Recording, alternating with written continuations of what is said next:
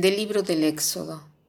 El día quince del segundo mes, después de salir de Egipto, toda la comunidad de Israel partió a Elim y llegó al desierto de Sin, entre Elim y el Sinaí. Toda la comunidad de los hijos de Israel murmuraron contra Moisés y a Aarón en el desierto, diciendo, Ojalá hubiéramos muerto a manos del Señor en Egipto, cuando nos sentábamos junto a las ollas de carne y comíamos pan hasta saciarnos. Ustedes nos han traído a este desierto para matar de hambre a toda esta multitud. Entonces dijo el Señor a Moisés, Voy a hacer que llueva pan del cielo, que el pueblo salga a recoger cada día lo que necesita, pues quiero probar si guarda mi ley o no. El día sexto recogerán el doble de lo que suelen recoger cada día y guardarán una parte para el día siguiente. Moisés le dijo a Aarón, di a la comunidad de los israelitas, vengan ante la presencia del Señor, porque Él ha escuchado las quejas de ustedes. Hoy leyendo este pasaje eh, me ha impresionado este párrafo que habla del murmurar.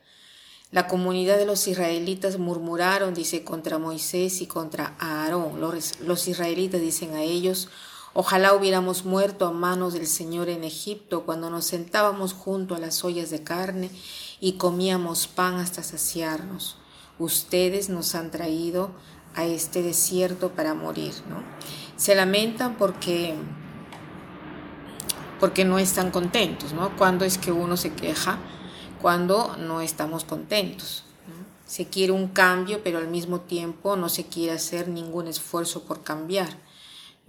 ¿Qué cosa hace quien se queja? Prácticamente descarga la responsabilidad de la situación sobre otro. No se asume ninguna responsabilidad. Al quejarse eh, sirve solo para alimentar eh, mi descontento y también el descontento de quien me escucha. Quejarse es una fea costumbre, ¿no? Y porque es así, esta mala costumbre me impide de poner en acto situaciones que puedan cambiar las cosas de las cuales me quejo. Entonces la murmuración, al quejarse, habla más de mí que de las situaciones. Cuando me quejo tanto, muestro más algo de lo mío, ¿no? Me manifiesto como una persona frágil, una persona incapaz de reaccionar y de, construir, ¿no? Antes que, que describir la situación en la que me encuentro, me describo a mí misma como una persona frágil, incapaz de lograr un cambio. Pero ¿qué hace Dios en todo esto? ¿Cómo se comporta Dios frente, de frente, frente a la queja? ¿no? ¿Cómo responde Dios? Dios responde con ofrecer sus dones. Por eso en el cristianismo nosotros hablamos de gracia, quien da gratuitamente, fuera de nuestros méritos y desméritos, nos ofrece, en este caso, ¿no? de los israelitas, da el pan, da el maná, o sea, Dios responde a la queja con la gracia.